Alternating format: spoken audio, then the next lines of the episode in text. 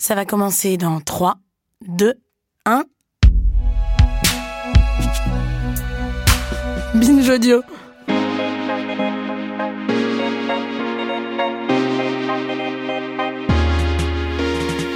Quand j'étais petite, j'aimais me déguiser en exploratrice, en jasmine, en tortue ninja et aussi parfois juste en femme. Je pouvais me perdre pendant des heures dans le placard de ma mère pour jouer avec ses foulards et ses escarpins. J'appelais aussi parfois mes sœurs à la rescousse pour qu'elles viennent me maquiller avec du mascara et du rouge à lèvres. Ça finissait toujours en carnage et ça nous faisait rire. Maintenant que je suis adulte, je ne me déguise plus, mais je m'habille tous les matins et c'est à quelques artifices près du pareil au même. Je décide de quel personnage j'ai envie d'incarner pour le reste de la journée. En ce moment, c'est souvent une femme, femme, une parisienne. Quand je voyage, si je suis en reportage ou selon mon humeur, je peux choisir de laisser transparaître d'autres réalités, d'autres appartenances sociales et géographiques. Tout est question de performance et c'est de cette gymnastique dont il va être question aujourd'hui. Pour ce troisième épisode de Faire Genre, le podcast coproduit par Binge Audio et l'Institut du Genre, nous allons aborder la notion de performativité. Ce mot, qui vient du verbe anglais to perform, évoque dans son sens originel le théâtre et l'univers du spectacle vivant. Appliqué au terrain des études de genre, c'est une manière d'appréhender le genre comme un rôle ou une partition à jouer. Et pour en parler, j'ai le plaisir de recevoir la professeure émérite de littérature française et d'études de genre, Anne-Emmanuelle Berger, l'une des initiatrices de l'Institut du genre et longtemps sa directrice. Bonjour. Bonjour. Anne-Emmanuelle Berger, vous avez longtemps été en poste aux États-Unis à l'université de Cornell dans l'État de New York. C'est d'ailleurs l'une des premières universités au monde à avoir abrité dès 1973 un programme de Women's Studies, un champ de recherche que l'on appellerait plutôt aujourd'hui Gender Studies. Et aujourd'hui, vous êtes professeur émérite au département d'études de genre de Paris 8. Vous continuez d'intervenir outre-Atlantique. D'ailleurs, durant notre échange, nous allons effectuer quelques allers-retours entre l'Europe et l'Amérique du Nord, puisque la notion de performativité ne se comprend qu'au travers de ses multiples voyages. Et on commence tout de suite par les États-Unis et plus précisément avec la période des années 60 et 70, puisque à cette époque, le sociologue de l'interaction sociale Erving Goffman, dans son livre La mise en scène de la vie quotidienne, assimile les rapports sociaux à une forme de performance théâtrale. Euh, oui, c'est vrai, euh, Irving Goffman est euh, la figure la plus importante de ce qu'on a appelé la sociologie de l'interaction aux États-Unis, qui a été peut-être l'école de sociologie majeure entre les années 50 et le début du XXIe siècle. Pour la sociologie de l'interaction, il n'y a pas d'identité prédéfinie, il n'y a que des actes ou des actions ritualisées, ce qu'on appellerait aujourd'hui des performances dans des situations déterminées. Et ces actes produisent des styles de comportements sociaux. Euh, femmes et hommes, de ce point de vue, ne sont pas des identités fondées en nature, mais des rôles que les acteurs sociaux jouent ensemble et relativement l'un à l'autre. Goffman, d'ailleurs, ne parle pas, ne parle jamais d'identité, mais de style d'interaction, empruntant sinon euh, au vocabulaire euh, de la mode, un style, en tout cas à celui de l'esthétique, de ce qu'il nomme la communication visuelle la question de l'affichage par le corps et sur le corps des signes du genre est, pour lui fondamentale, liant de ce point de vue encore genre et spectacle. Alors Goffman a consacré deux essais majeurs à la question des genres, l'un euh, rédigé dans les années 60 et qui s'appelle The Arrangements of the Sexes, et le deuxième qui s'appelle Gender Advertisement. Et comme vous le savez, en anglais, advertisement, ça veut dire aussi la publicité, c'est l'affichage. Ces deux essais me semblent avoir infusé dans toute la pensée du genre états-unienne. Pour Goffman, effectivement, l'apparence joue un rôle déterminant et pour lui, euh, ça n'a rien à voir avec euh, la mise en évidence. Vous avez écrit euh, des attributs naturels des sexes, cela répond à des codes qui conditionnent la vision. Et à ce sujet, ça m'a fait penser en lisant votre livre au premier invité de ce podcast, le sociologue Emmanuel Bobatti, et notamment à l'une de ses phrases lors de, lors de l'échange. Il avait dit On n'est pas subversif parce qu'on est trans en soi ou parce qu'on est homo, on est subversif parce que l'on est présumé cisgenre ou hétéro et parce qu'en fait on ne l'est pas ou pas tant que ça. J'ai retrouvé cette approche en lisant votre livre Le grand théâtre du genre, publié en 2013 chez Belin, quand vous évoquez la notion de féminité féminité mascarade. Il me semble que cette notion est assez importante aussi pour euh, comprendre la recherche autour de la performativité. Elle a été développée par une psychanalyste britannique qui s'appelle John Rivière dans un article de 1929. Et selon elle, il n'y a pas de différence entre féminité authentique et féminité jouée. C'est-à-dire John Rivière était donc euh, une disciple et une contemporaine de Freud.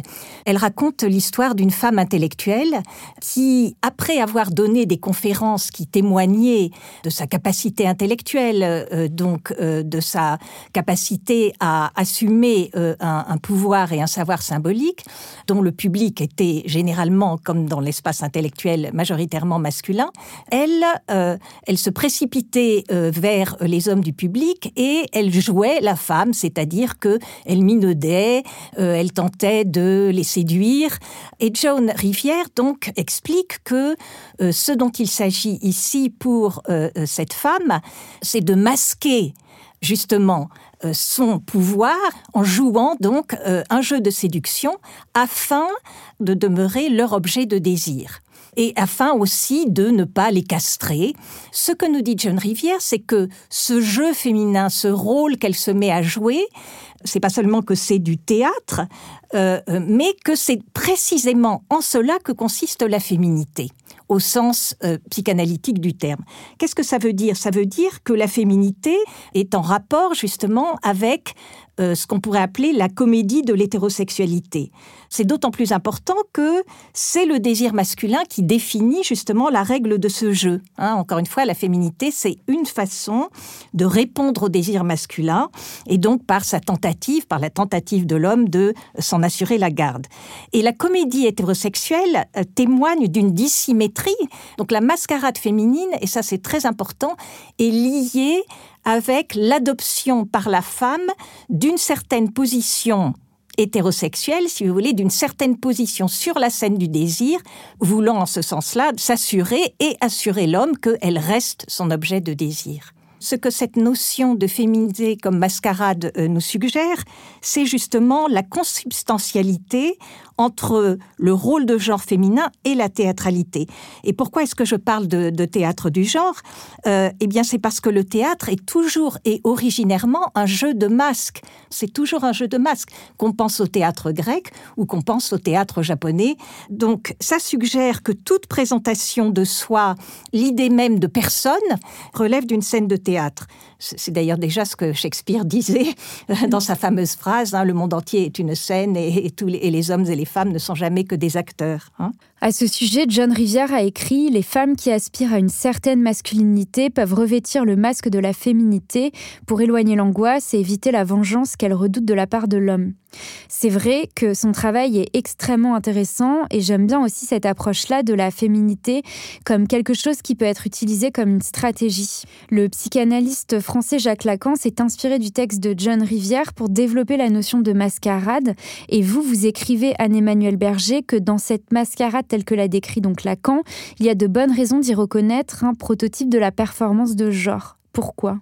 Lacan pense aussi que euh, nous jouons des rôles et que les premiers rôles euh, que nous jouons et apprenons à jouer sont justement euh, les rôles de genre. Hein. La différence euh, entre la position de Lacan et celle de, John Rivière, c'est que John Rivière, justement, je, vous le disais, pense essentiellement, si j'ose dire, le masque du côté féminin. Hein, D'où le titre La féminité comme mascarade. Alors que Lacan suggère que la masculinité aussi euh, n'est pas ce qu'on en dit euh, d'ordinaire, c'est-à-dire une position non marquée et non masquée, hein, mais est elle aussi une façon de jouer et de manier le masque? Quand on parle de masque aussi, évidemment, la question qu'on qu pose toujours, c'est euh, est-ce qu'il y a une personne derrière le personnage? La réponse de Lacan à l'égard de la question de savoir si la masculinité elle-même euh, n'est pas un masque, un jeu de rôle, elle est en fait équivoque, euh, puisque euh, ce qu'il dit, c'est que euh, finalement, oui, la masculinité, comme par exemple quand on joue à rouler des mécaniques, hein, c'est ça la performance masculine, hein, bah, c'est un jeu. Cette masculinité donc relève elle aussi de ce qu'on pourrait appeler la parade sexuelle, hein, parce que c'est toujours dans un rapport de séduction aussi que, que ça se joue.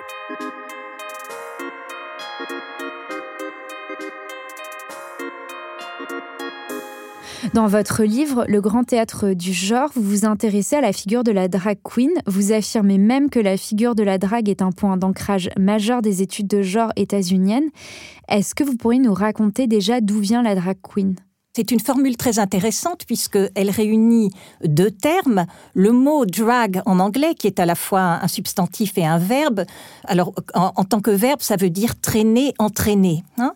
et en tant que substantif, ça désigne la traîne de la longue robe que portaient euh, les hommes, les boys, comme on disait, qui étaient les acteurs qui jouaient les femmes euh, dans le théâtre élisabétain, puisque longtemps, en Occident, en Angleterre, en France dans une moindre mesure, les femmes n'avaient pas le droit de monter sur scène. C'était donc les hommes qui jouaient euh, des rôles de femmes. Donc la, la performance féminine, de ce point de vue-là, elle est aussi euh, ancienne. Même chose d'ailleurs euh, dans le théâtre japonais.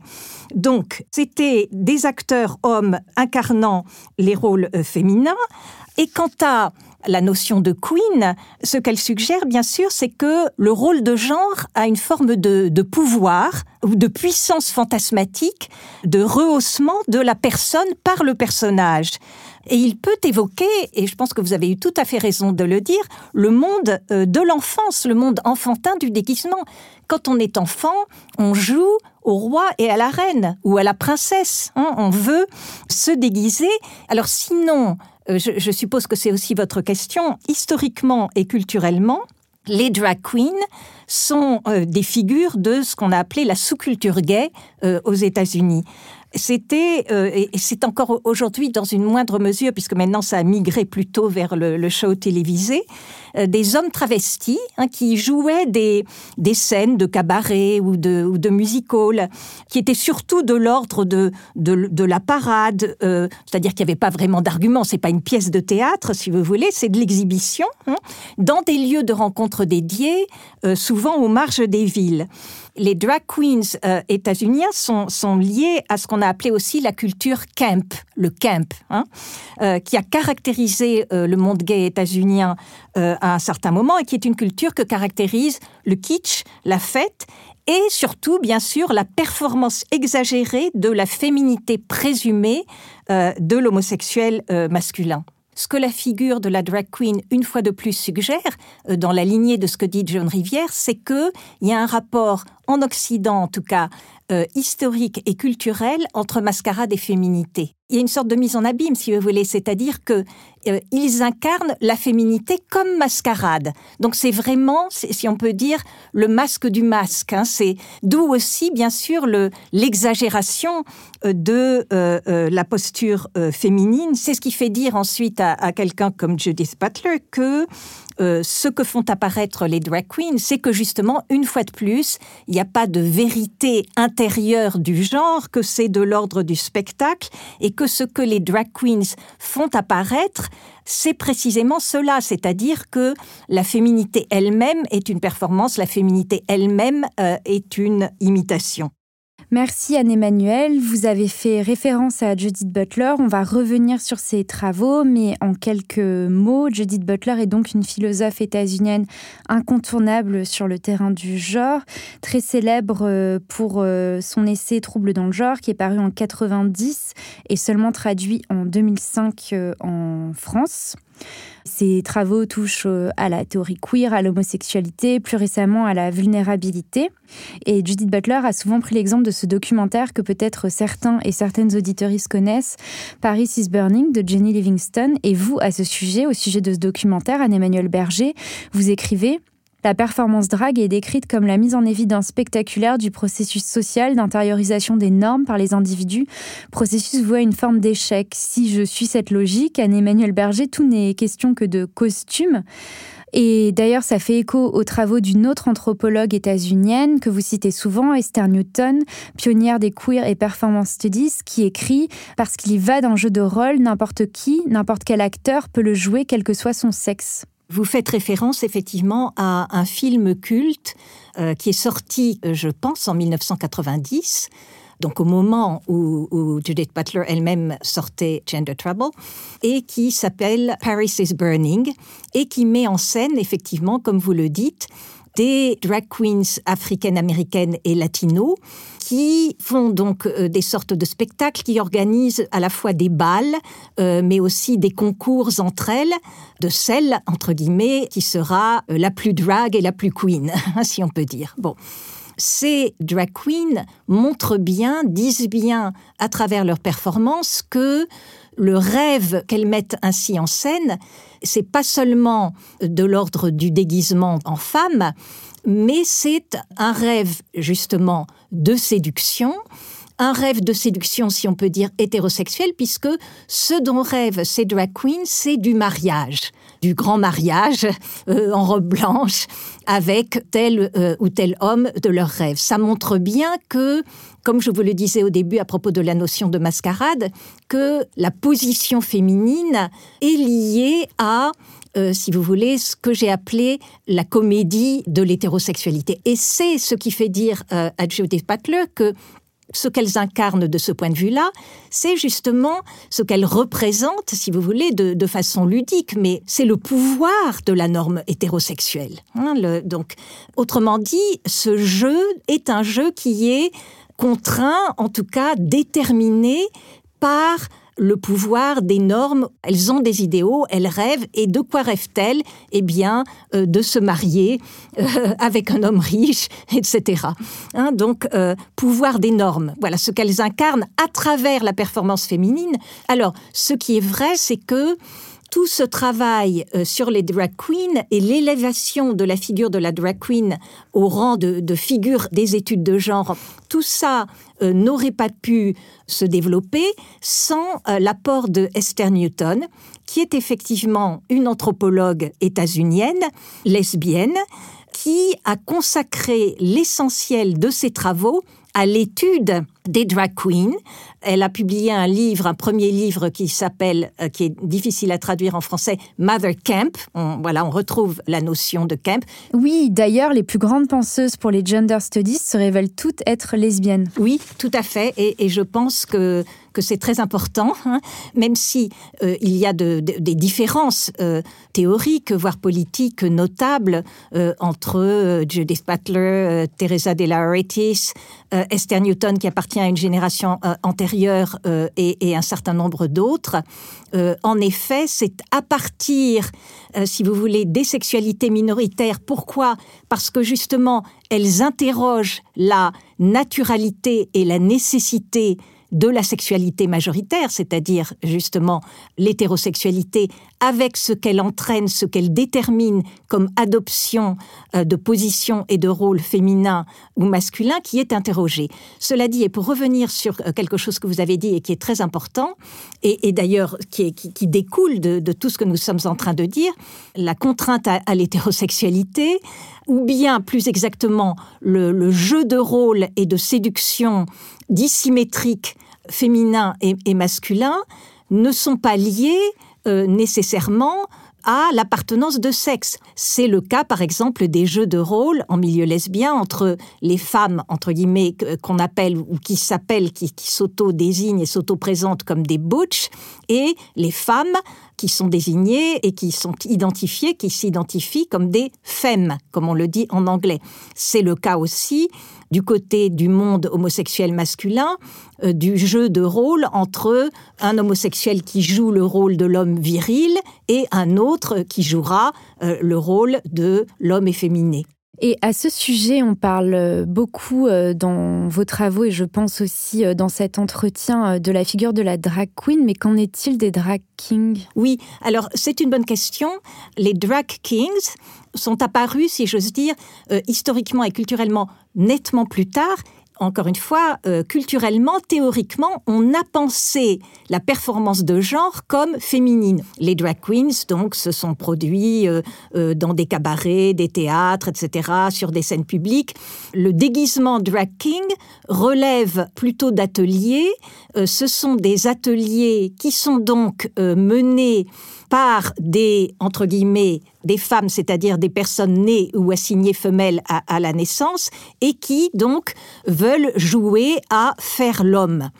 Ça, c'est apparu, je dirais, il n'y a pas plus d'une vingtaine d'années. Et souvent, ces ateliers drag kings ont été inventés, ont été élaborés par des personnes qui étaient elles-mêmes déjà des théoriciennes ou des théoriciens du genre, comme par exemple quelqu'un comme Paul Preciado, qui a animé des ateliers drag king en France et ailleurs.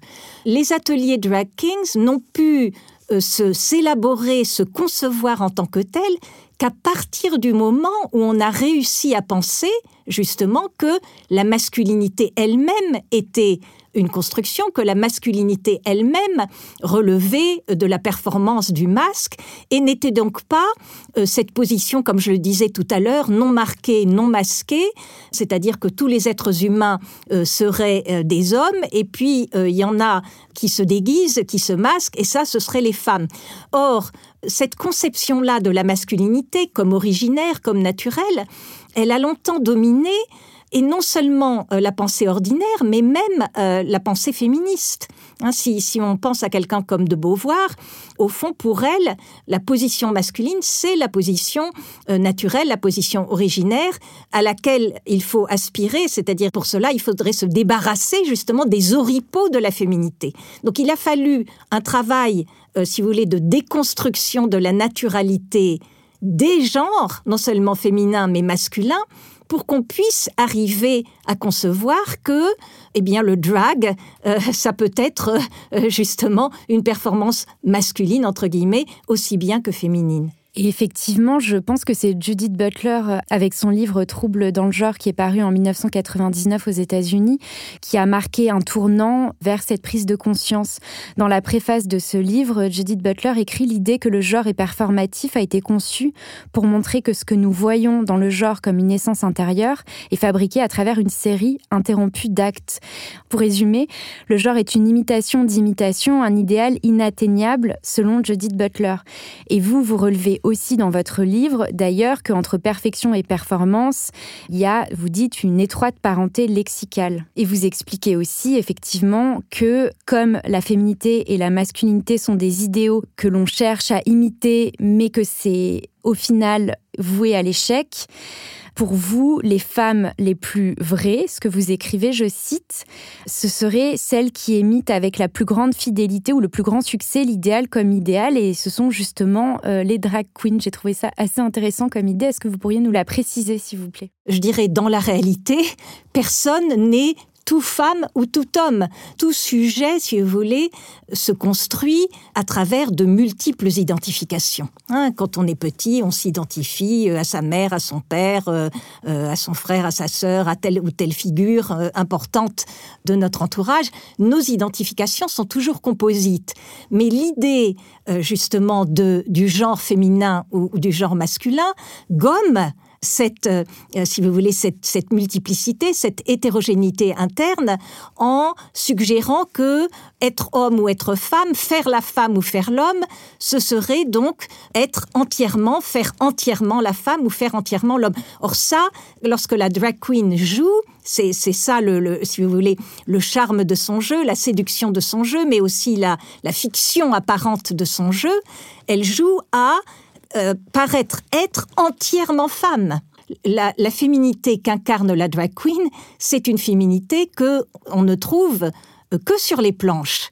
Personne euh, dans la vie ordinaire ne joue à faire la femme sur le mode sur lequel les drag queens en jouent.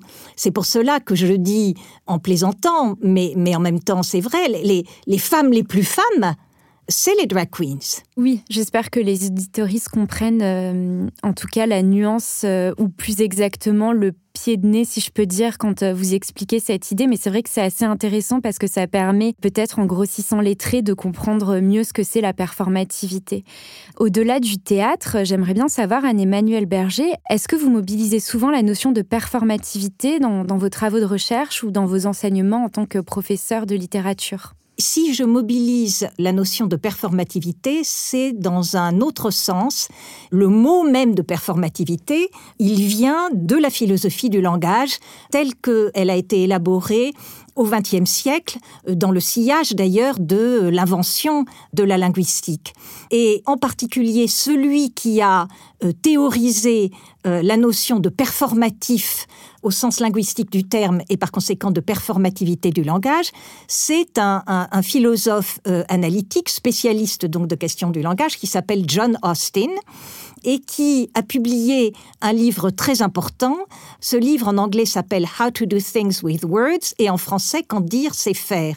Et ce que Austin explique, euh, c'est que il y a dans notre façon, si vous voulez, de manier le langage deux types d'énoncés. Des énoncés qu'il appelle constatifs ce sont des énoncés qui visent à décrire ce qui est, si on peut dire, décrire une réalité, et des énoncés qu'il appelle performatifs, et qu'il nomme aussi des speech acts, des actes de parole, et qui sont des énoncés qui font quelque chose. Si je dis par exemple je promets, hein, euh, euh, eh bien, quand je promets, eh bien, c'est un acte, c'est un acte de parole. Je promets. Euh, Jacques Derrida, lui, relie ce que raconte Austin sur les performatifs, en mettant l'accent sur le fait que, contrairement à ce qu'a l'air de suggérer Austin, l'énoncé performatif, qui est d'ailleurs toujours à la première personne, hein, je demande, euh, j'accepte, euh, je promets, je condamne, etc. Ce que Derrida met en valeur et que Judith Butler reprend, c'est que, en réalité, ces énoncés, ces prononcements, si vous voulez, ont déjà un caractère conventionnel. Euh, ces énoncés sont, sont situés dans, dans, un contexte qui leur donne du sens, et c'est en cela, si vous voulez, qu'ils sont liés, que le langage est lié à tout un système de conventions et de normes qui surdéterminent euh, euh, ces énoncés. Et donc ça, Judith Butler va s'en servir pour dire que quand je dis, par exemple, je suis une femme ou je suis un homme, c'est pas simplement euh, ma décision. Cet énoncé n'est intelligible pour les autres et pour soi-même que parce que, ce faisant, je draine avec cet énoncé toutes sortes de connotations qui sont liées aux conventions qui si vous voulez, détermine euh, justement euh, la, position féminine ou la position masculine. Donc la notion de performativité du genre, euh, elle combine à la fois celle d'action spectaculaire, si vous voulez, de, de performance, comme nous en avons parlé, mais aussi celle de répétition, de réactivation du contexte normatif que ce type d'énoncé convoque. Encore une fois, euh, le juge, quand le juge dit je condamne, euh, cet énoncé finalement n'est compréhensible que parce que euh, il y a un système judiciaire, que on sait que cet énoncé va produire tel et tel effet, etc. Voilà. Que, si vous voulez, quand on est au fond dans le dans le monde du langage, c'est on est au fond dans le monde de la fiction. Voilà, c'est aussi ce que dit Lacan, hein, c'est-à-dire qu'en tant qu'être parlant, tout ce que nous faisons toujours, c'est nous raconter des histoires. Donc on pourrait dire d'une certaine façon que, tout est littérature et que euh, la distinction des genres aussi, d'une certaine façon. Mais les textes, euh, même si c'est des fictions, ça peut provoquer des choses bien réelles et des émotions euh, très fortes qu'on peut éprouver à la lecture. Absolument. Vous avez cité à l'instant Derrida, on a déjà parlé de Lacan, on pourrait aussi parler de Foucault si on avait un peu plus de temps dans cet échange. vous, vous êtes arrivé, Anne-Emmanuel Berger, aux États unis à l'apogée de ce qui s'appelle la pensée française. Et les références françaises que je viens de citer euh, ont servi euh, d'appui euh, à la pensée de, Butler. Vous êtes donc revenu en France en 2007 alors que la gender theory, comme on dit aux États-Unis, vous allez m'expliquer pourquoi c'est un peu plus délicat d'utiliser la traduction littérale en français au moment où c'est apparu dans les universités françaises. Et au même moment, Trouble dans le genre venait d'être traduit en français, d'ailleurs par Cynthia Cross, mhm. qui sera une prochaine invité de ce podcast. Euh, quand c'est arrivé en France, on peut dire, euh, en restant euh, assez factuel, je pense que cela a suscité certaines crispations. Comment est-ce que vous, en tant qu'universitaire, vous avez vécu ce double voyage et aussi ce retour en France? Je suis arrivée aux États-Unis au moment de, donc au milieu des années 80, si vous voulez, euh, au moment de l'apogée de ce que on a appelé aux États-Unis la French Theory, et qui était une manière de regrouper ensemble des penseuses et des penseurs émanant en particulier euh, du champ de la philosophie, euh, de la littérature, euh, de l'anthropologie, de la psychanalyse, qui a donc irrigué les départements de littérature aux États-Unis pendant, je dirais, à peu près une quinzaine d'années. C'est pendant ces années-là que s'est élaboré justement ce qu'on a appelé aux États-Unis la gender theory, la théorie du genre, entre guillemets, c'est justement élaboré dans, dans, un rapport de lecture avec ce qu'on appelait la French Theory, d'où l'importance des références à Foucault, des références à, Derrida, mais aussi à des penseuses euh, féministes françaises de l'époque comme Irigaray ou d'autres. Bon, c'est vrai que là, on a un problème de traduction culturelle en France, puisque en France, euh, si on dit euh, théorie du genre, on pense tout de suite à la façon dont les personnes et les groupes hostiles à, toute réflexion critique sur le genre ont, la euh, voilà, on, fait de, de ce qu'ils ont appelé la théorie du genre, comme si d'ailleurs c'était une théorie unifiée, comme si c'était une doctrine, en ont fait un épouvantail. Mais aux États-Unis, je le répète, quand on dit theory, on emploie ce terme de façon positive euh, pour l'inscrire dans le grand mouvement intellectuel. Et je signale aussi cela, c'est que en anglais, beaucoup de noms employés au singulier ont une valeur de collectif. Autrement dit, on ne distingue pas, on n'oppose pas en anglais la théorie et les théories. Il est bien entendu que theory, c'est toujours un ensemble de théories. Et comment euh, vous avez vécu votre retour en France euh, en 2007, au moment où, euh, par ailleurs, le livre Troubles dans le genre venait d'être traduit et que ces théories, donc au pluriel, faisaient leur apparition, ou en tout cas étaient en plein essor et que, en réaction, ça a pu provoquer certaines crispations dans la société française. Pour moi, il y avait une sorte d'ironie de, l'histoire, si vous voulez, hein, puisque je suis arrivée donc aux États-Unis à l'apogée donc de ce moment théorique, et puis j'en suis partie lorsque tout cela, euh, la pensée française, etc., était en recul et en même temps, euh, si vous voulez, avait été au fond réapproprié, relu, métabolisé euh, par la pensée états-unienne et en particulier la pensée qui s'est élaborée dans les parages des questions de genre et de sexualité.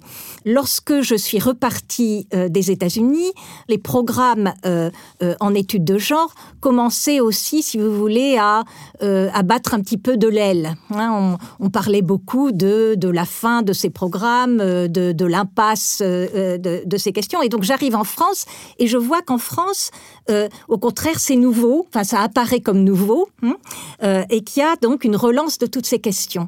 Maintenant, il y a un renouveau, il y a un sursaut, et qui est de deux ordres. Il est lié, à nouveau, je dirais, hein, euh, il est lié d'une part à tout ce qui s'est passé ces dernières années en Occident, donc euh, en Europe, euh, aux États-Unis, etc., autour des questions de violence sexuelle. Et puis, il y a eu l'émergence je dirais, depuis une quinzaine d'années de, la question trans. Oui, pour la réflexion sur les transidentités, je renvoie à l'épisode 1 euh, avec le sociologue Emmanuel Bobati que j'ai déjà cité en, introduction. C'était absolument passionnant. Et donc, pour continuer, il me semble important de rappeler euh, malgré tout que la première distinction entre genre et sexe n'avait pas du tout été formulée par un chercheur en études de genre, mais par un jeune pédiatre endocrinologue états-unien dans les années 50 qui s'appelait John Money euh, et qui s'était spécialisé dans les troubles euh, de l'identité sexuelle. Il avait alors différencié le sexe anatomique biologique euh, du genre. C'est le premier à avoir assimilé le genre à une forme de rôle, ce qui nous ramène donc encore une fois au domaine de la performance théâtrale. Oui, tout à fait. Euh, John Monet, par qui euh, on termine, mais on aurait pu commencer par lui d'une certaine façon, euh, et comme vous le rappelez, était un pédiatre endocrinologue spécialiste des questions qu'on appelle aujourd'hui les questions de l'intersexualisme, c'est-à-dire qu'il avait affaire à des enfants dont le sexe semblait indéterminé, où il y avait qui, souffraient entre guillemets d'une non-correspondance entre le sexe chromosomique, gonadique, euh, les caractéristiques extérieures, etc. Bon, ce qui a fait dire à Monet que précisément le genre masculin ou féminin n'est pas donné par le sexe de naissance. Quand vous avez une personne intersexe, vous ne pouvez pas dire euh, si elle deviendra euh, homme ou femme. Et par conséquent, il a proposé de distinguer, si vous voulez, l'identité de genre, donc homme ou femme, de toute appartenance de sexe, de toute appartenance, de toute caractéristique biologique. Néanmoins, ce qui est très important dans ce que fait Monet et qui a eu donc une influence, si vous voulez, qui a infusé, comme je le disais, toute la pensée sur ces questions, c'est que Monet insiste justement sur le fait que le genre, féminin ou masculin, c'est un rôle appris à la faveur de la socialisation de l'enfant. C'est ce qui fait dire à Monet quelque chose qui est, qui est très important, à savoir que ce qu'on appelle l'identité de genre, c'est en réalité le résultat justement de l'intériorisation privée, entre guillemets, de ce rôle public qu'est euh, le genre. En parlant du regain d'intérêt pour les études de genre aux États-Unis, vous avez fait référence au contexte de MeToo qui a pris son essor dans le contexte hollywoodien avec des actrices qui avaient dénoncé les violences perpétrées par un producteur très puissant de cinéma, Hervé Weinstein. Ces cinq dernières années, MeToo a été le terreau aussi de nombreux textes, de prises de parole pour décrire les violences subies, en tout cas pour poser ses propres mots sur des traumas notamment ou des expériences de violence. Et petite parenthèse, je pense que c'est très important de laisser euh, les personnes concernées écrire euh, de la manière dont elles le souhaitent euh, leur vécu euh, traumatique. Et ça, ça fait écho, je pense, à la performativité du langage. On en revient donc encore et toujours à Judith Butler, qui a écrit ce livre, Le pouvoir des mots, où elle analyse les discours de haine et les injures et montre de quelle manière on peut se les réapproprier aussi en retissant le récit des violences. Il est possible, explique Judith Butler, de résister aux violences grâce aux mots. C'est important ce que vous dites car nous ne sommes pas simplement euh, des sujets euh, assujettis au langage, c'est-à-dire que euh, dans la mesure où nous parlons, nous nous, nous nous, approprions aussi le langage que nous parlons et nous pouvons tenter de faire bouger les choses, de jouer, hein, justement, de jouer avec les codes, de jouer avec le langage.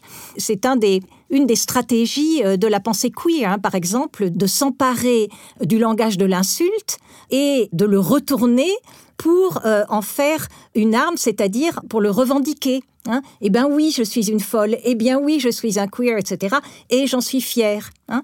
Euh, donc, bien entendu, en tant qu'être de langage, nous sommes soumis au langage et aux significations et aux normes qu'il véhicule. Et en même temps, nous avons, grâce au fait que nous avons une capacité euh, à nous exprimer, une marge de manœuvre. Merci beaucoup Anne-Emmanuelle Berger pour cet entretien passionnant sur la notion de performativité qui donne très envie d'aller voir euh, un cabaret de drag queen. en tout cas, ça m'a donné envie peut-être aussi aux auditoristes. Bonne journée. Merci, bonne journée à vous.